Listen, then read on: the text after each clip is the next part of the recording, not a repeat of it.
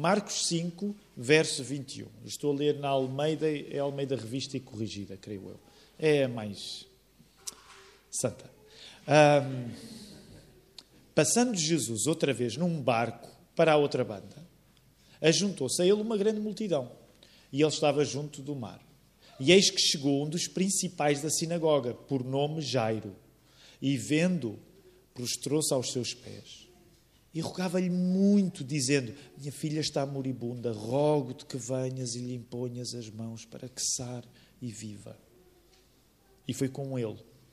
E seguia uma grande multidão que o apertava.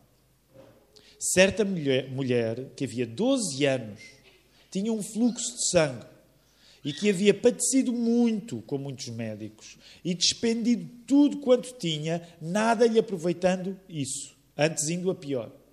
Ouvindo falar de Jesus, veio por detrás, entre a multidão, e tocou no seu vestido. Porque dizia: Se tão somente tocar nos seus vestidos, sararei.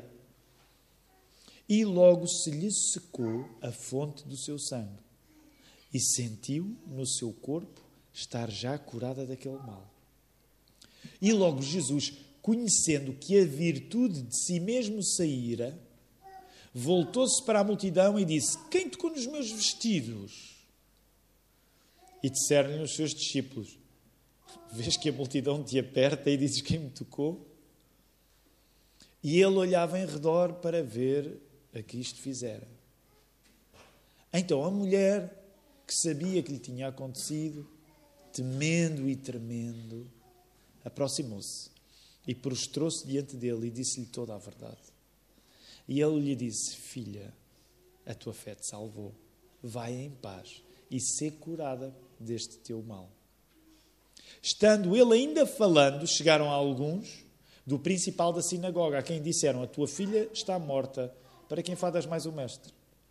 E Jesus, tendo ouvido estas palavras, disse ao principal da sinagoga: Não temas, crê somente. E não permitiu que alguém o seguisse, a não ser Pedro e Tiago e João, irmão Tiago. E tendo chegado a casa do principal da sinagoga, viu o alvoroço e os que choravam muito e pranteavam. E entrando, disse-lhes: Por que vos alvoroçais e chorais? A menina não está morta, mas dorme. E riram-se dele. Porém, ele tendo-os feito sair, tomou consigo o pai e a mãe da menina e os que com ele estavam e entrou onde a menina estava deitada. E tomando a mão da menina, disse-lhe Talita cumi, que traduzido é: Menina, a ti te digo, levanta-te. E logo a menina se levantou e andava, pois já tinha 12 anos, e assombraram-se com grande espanto. E mandou-lhes expressamente que ninguém o soubesse e disse que lhe dessem de comer. Meus queridos irmãos, que bom nós continuarmos aqui. eu não sei, todos nós temos maneiras diferentes de ser e de reagir, ah, mas eu quero começar por dizer isto. Quando eu leio este, este texto, o texto que nós acabamos de ler agora, às vezes dá-me uma vontade mesmo grande que, que às vezes nem fosse bem sermão, fosse só a leitura, não é? Mas, mas que nós pudéssemos lê-la um, sim, demoradamente, porque eu não sei se sentiste isso, e, e, quando nós estamos a ler a Bíblia, nós tentamos ser, sempre ler a, a Bíblia o melhor que conseguimos para tentar transmitir a força daquilo que estamos a sentir. E, e, e, uma das coisas que, por exemplo, quando eu leio este texto, agora, quando estamos de volta dele, é, é o modo como as coisas se cruzam. Os acontecimentos não param Portanto, há coisas que nós agora, permitam-me dizer assim, já estamos carecas de saber. A ação não para. O evangelista Marcos eh, não te quer poupar desta vida inacreditável que Jesus viveu. Eu acho que há, da parte de, do evangelista Marcos, mas isto sou eu, atenção, que eu, que eu te estou a dizer, não tenho a certeza, é uma especulação. Eu acho que, que o evangelista se diverte muito também a contar a história. Eu acho que um judeu leria tudo isto com aquele sentido humor hebraico, né? porque os judeus têm um, um sentido humor específico, e a maneira como estas coisas se vão acumulando, as histórias se vão acumulando, é muito rica. E eu às vezes gostava que, que só o facto de nós lermos já nos enchesse. Mas nós acreditamos no poder da, da pregação, portanto, ler o texto e depois explicá-lo um pouco. Eu não quero hoje uh, estragar com as minhas explicações, pelo contrário. Mas é verdade que eu quero sempre convidar-te a que tu possas ler e ter um tempo demorado de leitura, longo, e perceberes a graça que aqui está a acontecer. Graça, porque graça, conceito teológico, mas graça porque há muito humor aqui. Por exemplo, a, a, a semana passada, o, o Newton, com, com, muita sinceridade, uh, fez-nos entender que. Vamos só voltar atrás. Independentemente da discussão de quanto tempo levou aquele dia e, e, e, que coisas nós podemos agrupar no mesmo dia ou não, independentemente de, dessa discussão, lembra, volta só atrás, no 4. Lembra-te que no 4 Jesus tinha começado a ensinar uh, por parábolas e nesse dia, que já por si deveria ter sido desafiador, porque Jesus começou a ensinar de uma maneira que não era fácil compreender. Eles atravessam, uh, atravessam de barco, há uma tempestade, eles julgam mesmo que vão morrer. Eu não sei, quando é que foi a última vez que tu julgaste que ias morrer? É uma pergunta. Quando é que foi a última vez que julgaste que ia morrer? Apanhaste um susto e pensaste, ah, acho que vou morrer. Alguns podem ter a benção de nunca, nunca ter acontecido, tanto melhor. Mas se tu pensasse uma vez que tu julgavas, acho que vou morrer. Se calhar foi há muito tempo, certo? Bem, a Jéssica está ali a dizer que não. Eu não te vou perguntar qual foi a circunstância, mas, mas vocês concordam que felizmente, felizmente, esse tipo de impacto, de sustos, não acontecem com muita frequência na nossa vida, certo? Agora, mas não te esqueças que eles julgavam mesmo que iam morrer. Não te importas? Foi isso que eles disseram a Jesus. Não te importas, no meio da tormenta, no barco, não te importas que a gente morra?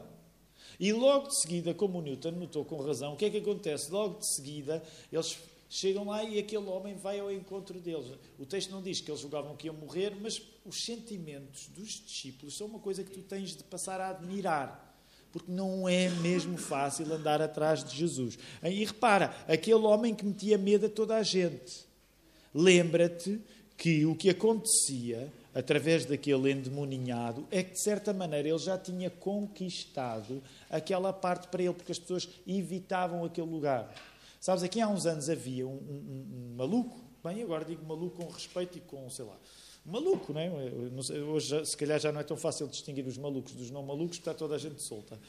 Mas havia um maluco, na, na, eu quero dizer isto com respeito, um maluco, mas que, que estava no início da, da, da Infante Santo e ele ficava ali, junto a umas escadas, e tinha um aspecto uh, que era um pouco assustador. Não estou a dizer que era igual a este homem, portanto, não estou a dizer que ele era como o endemoniado gadareno, mas ele ficava no início da, da, da Infante Santo, na Avenida Infante Santo, pé lá da Igreja na Lapa, e, e ficava à varanda e gritava, gritava, gritava. E fazia isto de uma maneira desgrenhado, portanto, uh, um sem-abrigo daqueles que nós evitamos, porque há sem-abrigos que têm aparência, vamos dizer, tranquila, pacífica, e há, e há um que, se estiver a gritar ali numa parte onde ele estava, numa espécie de varanda, o que é que aconteceu? Ele já tinha reivindicado aquela varanda para ele. Eu nunca me passou pela cabeça subir pelo Infante Santo por ali. Okay? Porque com frequência ele estava lá e gritava. E tinha um pouco de medo. Eu também não sou o senhor coragem, nunca fui, mas então eu evitava. Portanto, repara, quando tu tens medo, tu concedes à origem do, do, do, do medo território. Vocês sabem que é um pouco assim, eu não sou psicólogo nem psiquiatra, mas vocês sabem que é um pouco assim. A partir do momento em que há um lugar ou uma circunstância que te provoca medo, tu vais dando território a isso e vais evitando entrar nesse território. Então é, é, é deste contexto que nós estamos a falar. E, o verso 21. O que é que Jesus decidiu fazer? Depois daquela história toda do endemoniado, é verdade que teve um, um final feliz, ele torna-se de certa maneira o primeiro missionário até agora. Porque lembra-te uma coisa, o Newton mencionou isso, é a primeira vez que Jesus está a dizer o quê? Geralmente o que é que Jesus diz? Fica calado. Jesus geralmente faz uma coisa boa e diz cala-te. Aliás, já vamos voltar aqui. É esse padrão. Mas curiosamente é a primeira vez que Jesus faz uma coisa boa e diz fala. E isso é uma das coisas que eu quero que comeces a pensar, porque este endemoniado gadareno representa um, um, um território mais distante de Jesus. O que significa que é curioso que quando Jesus se afasta do seu território, daquele lugar onde é mais seguro estar, curiosamente ele manda as pessoas falar. Quando Jesus faz coisas boas àqueles que estão mais próximos dele, do seu território, de, das fronteiras tradicionais e ortodoxas de Israel, ele manda calar. Mas curiosamente começa aqui um padrão que tu deves ir tomando nota. Ele agora que fala para estranhos, de certa maneira, quanto mais estranho, quanto mais estrangeira a pessoa é, ele começa a dizer que eles devem falar. Okay? Guarda isto. Assim acabou. Verso 21. O que é que Jesus decide fazer? O que é que Jesus... Força, é para irmos falando. O que é que Jesus decide fazer? No verso 21. Barquinho outra vez, não é? Sempre mar, sempre barquinho, lá vai ele novamente. E, e tem, tem graça, olha, olha, passa para outra banda, e o que é que acontece na outra banda, para não variar? Ele chega à outra banda e o que acontece? Mais uma multidão.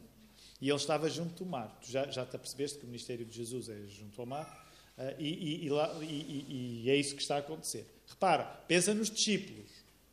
Jesus quer descansar, mas se calhar os discípulos ainda querem descansar mais do que Jesus, não é? E eles nunca conseguem parar um, um, um, um pouquinho de tempo que seja. E agora repara, 22. E, sempre o i, ou de seguida, e eis que chegou um dos principais da sinagoga, por nome Jairo, e vendo, prostrou-se aos seus pés. Só isto já devia chamar a nossa atenção, porque Jairo tem uma figura importante. Calcula-se que naquela altura a organização da sinagoga era por um colégio, mais ou menos, olha, mais, como, mais ou menos parecido com o presbitério da Lapa, não é? Somos três pastores no, no, no presbitério da Lapa, portanto é um colégio, um, uma pequena equipa que liderava. E calcula-se que, neste caso, pela informação que o Evangelho nos dá, então Jairo, um dos principais. Agora repara, a autoridade. Jairo é a autoridade. E o que é que acontece ali? Só isso é estranho. A autoridade, o que é que a autoridade faz diante de Jesus? prostra-se. Estranho. Porque, como vocês sabem, a maior parte das autoridades religiosas o que é que estão a fazer quando chegam ao pé de Jesus? É prostrar-se? Pelo contrário. É exibir a autoridade deles diante de Jesus para que a própria autoridade de Jesus possa ser esvaziada. Mas este Jairo traz um assunto diferente. Curiosamente, pensa nisto. Quando lês o próximo verso, pensa bem qual é o assunto. 23. Rogava-lhe muito, dizendo: Minha filha está moribunda Rogo-te que venhas e lhe imponhas as mãos para que sare e viva. Qual é, quais são os assuntos que geralmente as autoridades religiosas trazem para falar com Jesus? Que tipo de assuntos é que geralmente falam com Jesus? As autoridades religiosas, até agora, já, vamos em Marcos 5, portanto já vimos muita coisa aqui a acontecer. Quais são os assuntos, geralmente? Como? Religião. Religião mais. A religião, no campo da religião, por exemplo, que tipo de debates é que tem com ele? Sobre a lei. As questões da lei. Mais.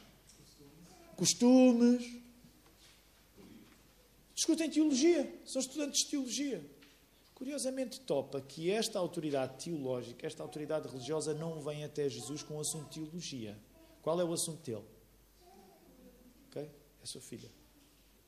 Portanto, aquilo que está em causa não é uma questão, vamos dizer, intelectual, cultural. Ele traz uma questão completamente pessoal. A minha filha está moribunda. Segue, segue atrás do texto. Provavelmente, quando tu trazes assuntos a Deus que são da ordem das tuas opiniões, qual é a tua postura quando falas acerca de assuntos que são opiniões para ti? Qual é a tua postura quando falas de assuntos relacionados com opiniões que tens? Qual é a tua postura?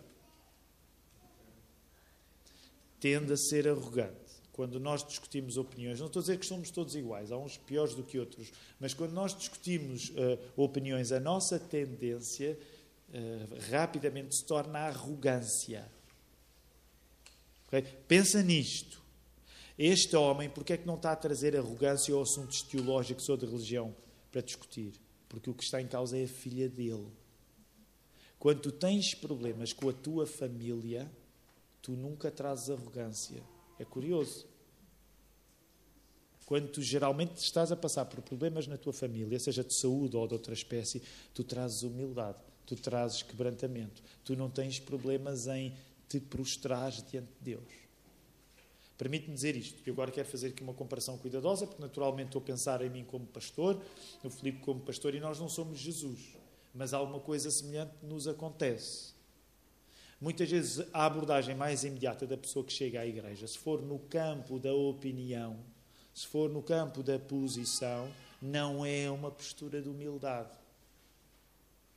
Mas quando é uma questão pessoal, mexe com aqueles que nós amamos, com a nossa família, nós chegamos prostrados. E é aí que coisas acontecem. Repara, vamos continuar. E foi com ele. Olha aí o verso 24. Eu acho graça. E seguia uma grande multidão que o apertava. Sabes, o que eu me lembro, havia um jogo quando eu era. Havia um jogo na escola. Era, eu nem sei se era bem jogo, não sei se tinha nome. Era uma coisa que, para quem nasceu ali no final dos anos 70, acontecia.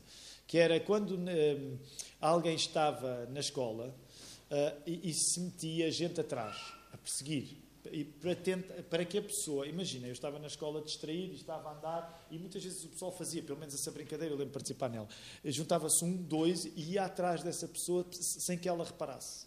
Nunca fizeram isso. Então a pessoa ia andando e de repente estavam dois, três, quatro pessoas. Nunca, nunca brincaram nisso. Nunca. Na nossa altura, pelo menos a Ruth e a Patrícia são de Ricardo também. Lembram-se disso que às vezes fazia? Que, e depois quando a pessoa notava, estava, tinha, tinha assim uma cauda de gente atrás. Okay? Era assim que se divertia nos anos 90, não era, não era muito emocionante. Pronto, porquê que eu estou a falar nesta comparação? É óbvio que esta gente não está a jogar este jogo com Jesus, mas há aqui um aspecto em graça: Jesus não consegue livrar-se deste apêndice de multidão atrás dele. Jesus não consegue livrar-se, porque repara, Jesus mudou o plano nesta hora para ir atrás de Jairo. Mas nem assim, nem com uma mudança de planos, ele consegue livrar-se. Por isso é que o verso 24, parecendo que diz pouco, diz muito. Porque aquela gente não o larga. E o que é que acontece? O que é que diz aí? Como é que Jesus se sente em relação a eles? Verso 24. Ele está apertado. Alguma outra tradução? Aqui diz uma multidão que o apertava. Outra, como? Comprimia. Tu já, tu já uma vez estiveste numa circunstância em que muita gente te apertava. Hã? É tremendo, não é? Ele não consegue. E repara, de facto, Jesus, homem, inteiramente homem, inteiramente Deus, tu nunca vês Jesus a perder a cabeça com aquilo que provavelmente nós, cinco minutos daquilo, nós perdíamos a cabeça rapidamente. E repare, não te esqueças, porque às vezes estes detalhes, sabem qual é o nosso problema? Nós às vezes lemos a Bíblia de uma maneira muito santa e teológica e esquecemos os detalhes as coisas que fazem toda a diferença, que é este facto, por exemplo, Jesus ia numa direção, mas graças a este pedido pungente, emocionante, por exemplo, se agora por alguma razão tu visses alguém a fazer um pedido intenso, as tuas emoções iam ser tocadas. Jesus está sempre a ser exposto a isto.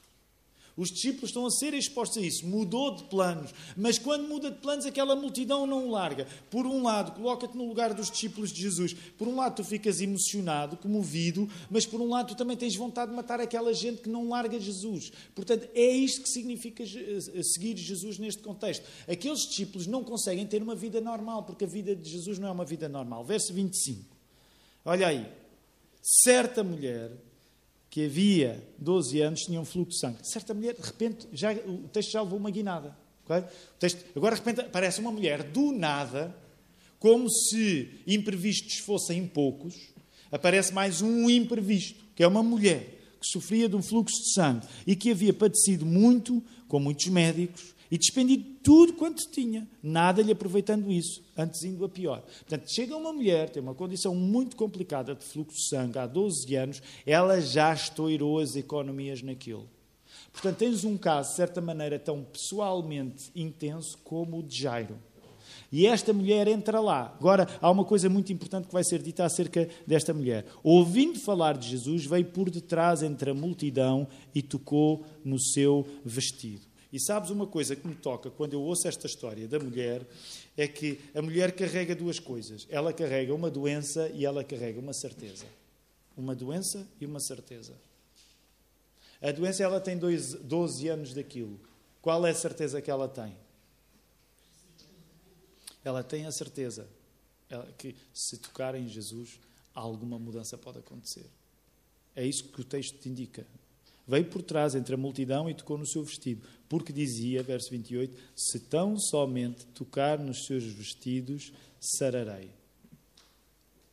quando tu estás a viver apertos a sério, as tuas certezas tornam-se maiores porque as tuas necessidades são maiores também. Agora vou devolver isto pela negativa. Sabem porque é que muitas vezes as nossas certezas não são maiores acerca de Deus? Porque nós temos poucas necessidades. Porque nós estamos satisfeitos com outras coisas. É paradoxal. As nossas certezas acerca de Deus são muito maiores quando as nossas necessidades são reais. Sabes porque é que há tantas dúvidas teológicas às vezes na nossa cabeça? E eu não estou a desvalorizar a importância das questões teológicas, pelo contrário. Mas sabes porque é que tantas vezes há tantas questões teológicas, tantas questões psicológicas, tantas questões de dúvida? Ah, eu gostava de entender, eu gostava de entender, eu gostava de entender. Sabes porque é que às vezes é tão importante para ti gostar de entender? Porque tu de facto não tens grandes necessidades. Porque se tivesses necessidades maiores, o gostar de entender tornava-se secundário, muito secundário. Porque, por exemplo, para os pais, quando vocês têm um filho doente, o gostar de entender é importante, por exemplo, no processo de verem os vossos, vossos filhos curados, mas o que vocês querem de repente e rápido é o quê? Querem a cura. Vocês querem a necessidade resolvida. Não é propriamente o processo intelectual, é o coração. É a necessidade.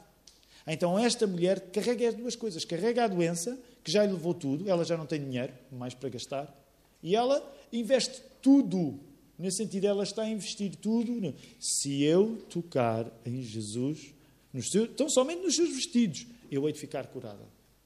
Eu hei de sair. E aqui faz lembrar um pouco aqueles, aqueles, aqueles, aquele contexto assim mais pentecostal de eu hoje vou ao culto e eu hoje vou sair lá com um milagre. Não é? Eu vou sair com um milagre. Eh, eu não sou pentecostal, mas eu amo o pentecostalismo. Uh, e às vezes, quanto mais eu leio a Bíblia, eu de facto é uma coisa que eu me apercebo. Atenção, e depois nós vamos ter tempo a falar de milagres e tudo isso. Uh, mas há uma coisa que eu me identifico muito com o povo que anda à procura de milagres. Deixa-me dizer-te isto com, com, muita sinceridade. Sabes porque é que eu me identifico com o povo que anda à procura de milagres? É porque eles têm necessidade de alguma coisa. E eu às vezes penso que o povo que não precisa de milagres é o povo mais miserável de todos. Porque vive satisfeito e perdido nas suas questões secundárias, o que acha, o que pensa, por aí fora. O povo que precisa de milagres tem uma coisa a favor deles, é que eles têm uma convicção de que Deus lhes pode dar. Se vai dar ou não é outra conversa, mas pelo menos eles movem-se de acordo com o milagre que querem. E isso, quando tu lês o Evangelho de Marcos, deixa-me dizer, não vai ser a primeira nem a última vez que vai acontecer. Tu vais ver que pessoas movidas à vontade do milagre destacam-se no Evangelho pelo bem e não pelo mal. Percebes que eu diga isto? Porque agora estou a falar para mim. Tu podes não te identificar, tu não tens de ter o meu passado. Mas uma coisa que me, às vezes me irrita um pouco no contexto, no contexto onde eu cresci, no contexto batista, num contexto, vamos dizer, mais tradicional, num contexto com mais profundidade teológica, é que às vezes há um grande desprezo que nós sentimos por pessoas que querem milagres. Mas quanto mais eu leio a Bíblia, mais me apercebo que são essas as pessoas que chegaram até Jesus e não as outras. Portanto, repara, rápido, o que é que vai acontecer? Vai acontecer logo uma coisa que as nossas questões ficam uh, muito acesas. Uh, logo se lhe secou a fonte do seu sangue. Portanto, a hemorragia para e sentiu no seu corpo estar já curada daquele mal. E agora a parte misteriosa, verso 30. E logo Jesus, conhecendo que a virtude de si mesmo saíra, voltou-se para a multidão. Vamos só ainda antes da pergunta. É estranho, como assim? Virtude, parece que estamos aqui a falar de uma espécie de energias, né? Parece que Jesus tem uma dose de energia ou de uma dose de qualquer coisa e de repente algo sugou-lhe alguma coisa e ele sentiu. Deixa-me dizer-te, não construas nenhuma teologia com base neste verso, porque este verso sempre se prestou a muitos debates teológicos. O mais importante não é, mas como é que isto funciona?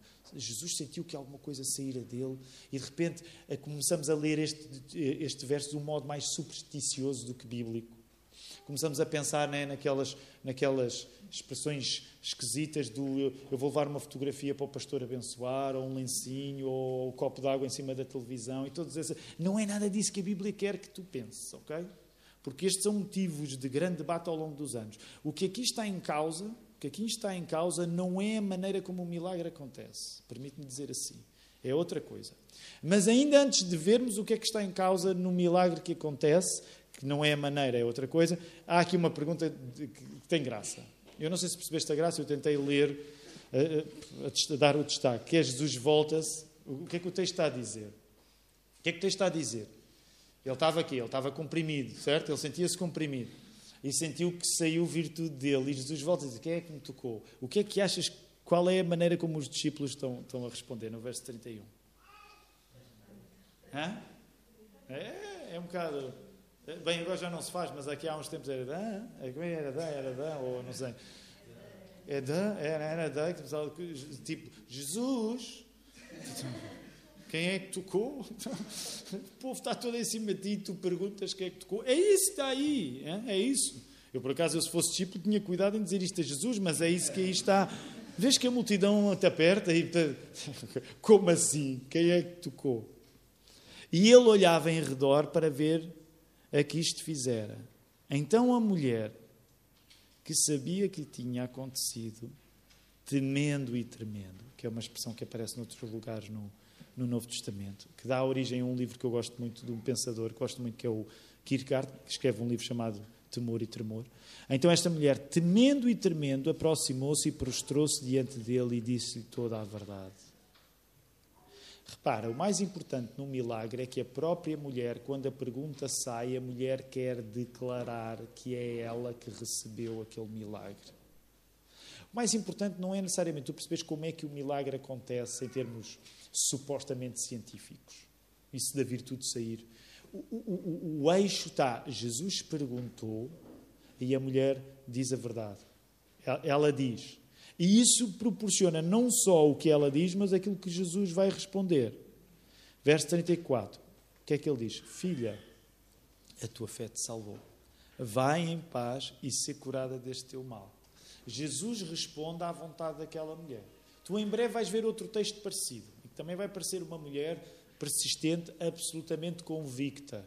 E aí eu não quero, bem, não quero fazer nenhuma tirada que distinga muito os homens das mulheres, porque hoje em dia isso é, é, mais, é mais perigoso, mas é verdade que, de um modo geral, os evangelhos fazem-te essa sugestão. Uma mulher habitada com uma certeza é muito mais forte do que um homem habitado com uma certeza. Não é? E há aqui alguns maridos que estão a concordar, não é? Porque quando a mulher está certa, há, há, há, há alguma coisa especial. Não é igual a nós estarmos certos, certo? As mulheres não estão a estabelecer a, olhar, a, contacto visual e eu vou avançar no texto. Mas quando uma mulher está certa, de facto há uma coisa diferente, alguma coisa vai acontecer. Uh, e uma vez mais isso acontece. Agora repara, lembra-te. Primeiro é Jairo, depois esta mulher.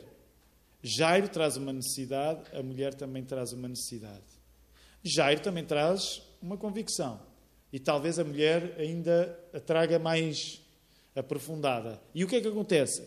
Jesus acaba por fazer esta declaração, declaração e olha lá, não para, o texto não para. Estando ele ainda a falar, portanto, a, a ideia que, aqui, que está aqui a passar é que estava ainda Jesus a terminar o improviso, porque não estava preparada aquela mulher a aparecer, como nem sequer estava preparado já a aparecer. Portanto, está ainda Jesus a terminar aquela coisa que acontece sem estar prevista, o imprevisto. E o que é que diz o verso 35? Estando ele ainda a falar, chegaram alguns do principal da sinagoga de Jairo que disseram: Olha, não vale a pena. A tua filha está morta. Para que enfadas mais o mestre? E novamente, nós já estamos no tempo, deixa-me só dizer tenta colocar-te no lugar desta ação.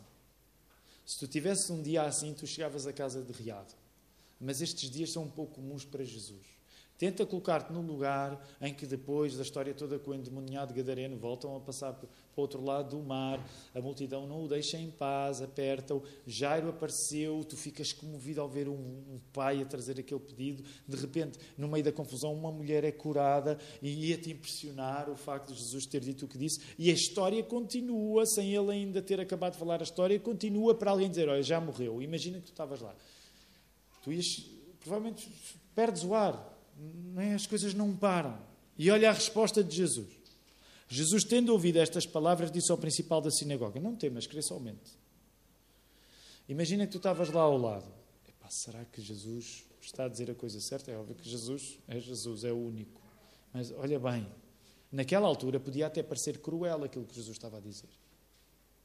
Porque afinal tinham acabado de ouvir: Olha, já morreu. E Jesus: Não, não, não, não, não. Confia em mim e não permitiu que alguém o seguisse. É engraçado. Finalmente Jesus arranja uma maneira. Vamos acabar com esta brincadeira de deixem-me em paz, em paz, em paz, larguem-me, larguem-me, vais tu, tu e tu. Pedro, Tiago e João são os únicos que, neste caso, acompanham junto, neste caso, com, com, com Jairo. Olha, olha aí. Verso 38. Tendo chegado à casa do principal da sinagoga, viu o alvoroço e os que choravam muito e pranteavam. E entrando, disse-lhes: Por que vos alvoroçais e chorais? A menina não está morta, mas dorme. Novamente, eu, eu, quero que tu uses a tua imaginação. Novamente, imagina já está toda a gente convencida que a menina morreu. Só para teres ideia, não podemos ir a detalhes agora, mas geralmente havia pelo menos duas pessoas que tocavam flauta num funeral destes e uma que chorava. E eu sei que hoje, para nós ocidentais muito modernos, isto choca-nos, porque nós achamos que a morte é o monopólio da espontaneidade. Portanto, os nossos sentimentos, como são muito sagrados, a morte deve ser apenas o lugar em que os nossos sentimentos brotam espontaneamente. Os antigos, nesse aspecto, deixa-me dizer, eram muito mais muito mais completos do que nós. E pensavam assim: se é para morrer, é para fazer isto como deve ser. Portanto, alguém há de estar a chorar, parece mal que ninguém esteja. Portanto, alguém estava lá só para fazer esse papel de chorar. Não significa que era a única pessoa que chorava, mas alguém pranteava, que é uma coisa que, se tu fores ler as histórias antigas do século XIX, no interior de Portugal havia pranteadores, ok? E dois tocavam pífaro que era para aquilo alimentar. Nós hoje achamos, ai, ai, quando se morre é só. Nós hoje é só categorias psicológicas de sinceridade e de bloquear e não sei quê. Os antigos eram mais completos. Faz favor, se alguém morreu, alguém faça a figura de que isto é para chorar mesmo, e então pronto. Estão lá. E aquilo, reparem, aquilo é, é uma liturgia. É uma liturgia. Portanto, estão lá eles a tocar flauta e a pessoa a chorar, e aparece Jesus vindo do nada, imaginem dizer: Não morreu, está só a dormir. Como é que achas que as pessoas iam reagir por uma frase dessas? Olha, olha lá, o que é que o, o que é que o que é que o verso 40 diz? O que é que eles fizeram? Atualmente riram-se. Diz este tipo não é bom da cabeça. Então a miúda já morreu e está ele a chegar aqui, ai não, não, não, não morreu, está só a dormir. Riam-se dele. Porém, olha aí, Jesus, só nesta ideia dava para a gente especular. Eu, eu por acaso gostava de ter visto Jesus a, a mandar aquela gente embora, não é? Porque eles riem-se dele e não sei, não quero especular, mas Jesus pá, olha, shh, sai tudo. Façam um favor, saiam. Não é? Porque ele manda aquelas pessoas sair. Tendo-os feito sair, tomou consigo o pai e a mãe da menina e os que com ele estavam, e entrou onde a menina estava deitada. Agora, novamente, pensa na estranheza do pedido de Jesus. Jairo, anda, traz a tua mulher. Vamos lá vê-la. E tomando a mão da menina, disse-lhe Talita Kumi, que traduzido é menina, a ti te digo levanta-te. Quando é que foi a última vez que Jesus tinha dado ordens parecidas? Hum? Onde? Sim, por exemplo. Sim. Ao endemoniado. E ainda antes? Hã?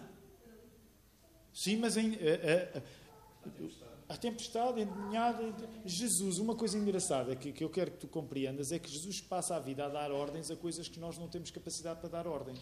Tu não tens capacidade de dizer a um morto, levanta-te. Tu não tens capacidade de dizer quando está a chover, faz favor, para. E Jesus faz isto continuamente. Tu não tens a capacidade normal de dizer a um demónio, está, está quieto. Não estou a dizer que não, não possa ser dada essa capacidade sobrenaturalmente, por, por dom de Deus. Mas percebes o, o ponto aqui? Jesus, com muita naturalidade, diz às coisas que geralmente não, não mudam, mudem. Jesus geralmente não tem qualquer tipo de pudor em dizer às coisas que não mudam, mudem. Levanta-te. Tu pensas que estás morta, mas eu digo que estás apenas a dormir. E olha lá, tu manda a mão da menina, disse Talita Kumi, menina a ti digo levanta-te, e logo a menina se levantou. E andava, pois já tinha 12 anos, e assombraram-se com grande espanto. Imaginem as pessoas assombradas uma vez mais, e o Newton voltou a mencionar isto na semana passada, as pessoas têm medo das circunstâncias antes de Jesus chegar, mas quando Jesus chega, o medo delas aumenta, porque elas ficam ainda mais assustadas. Tu não vais para um funeral contente. Os teus sentimentos não estão normais quando vais para um funeral. Mas se Jesus aparecer a fazer este milagre, tu sais ainda mais assustado por isso. E depois tem graça, pelo menos eu acho. Mandou-lhe expressamente, outra vez, voltou ao padrão, está tudo a calar a boca não é? Ninguém fala. E já agora, pá, deem alguma coisa de comer, que ela deve estar com uma fraqueza, não é? Deem alguma coisa para comer. Esta história, eu acho que este encadeamento de histórias é, é, é fenomenal. Eu não quero levar muito mais do vosso tempo, já, já estamos nele, mas quero terminar com duas aplicações. Duas aplicações à nossa vida. E há coisas que naturalmente nós estamos a ouvir uh, e que já, que já, o Espírito Santo já pode estar a aplicar na nossa vida de várias maneiras. Mas há duas coisas últimas que eu te queria dizer, que é, estas pessoas trouxeram o Jairo e a mulher com o fluxo de sangue, elas trazem necessidades a Jesus. Elas trazem pedidos a Jesus. E o que é que elas querem? Elas querem naturalmente ver o seu pedido a ser atendido. Mas é a vontade de Deus esse pedido ser, a, ser atendido, partindo do princípio que o poder de ser atendido depende não da pessoa que leva o pedido, mas da pessoa que está a responder ao pedido. Não quero complicar muito isto. A pessoa que leva o pedido tem uma vontade, que naturalmente, no caso da mulher com fluxo de sangue, era deixar de ter a doença. No caso de Jairo, era a filha ser curada. Portanto, a vontade está lá, mas quando tu vais ter com Jesus, tu tens de te submeter à vontade dele. O que significa que tu tens um encontro aqui duas vontades. Agora deixa-me dizer, tu precisas ter alguma vontade. E agora quero, sobretudo, eu sei que será uma, não, não, será necessariamente a, maioria, mas, por exemplo, lá está, nós às vezes, no, na, na, intensidade dos nossos debates teológicos e tudo isso, eh, gostamos sempre de dizer, por exemplo, aqueles que são como eu, mais calvinistas, a vontade de Deus, vontade de Deus, convém que tu tenhas alguma vontade. Porque é esse padrão que tu tens no Evangelho.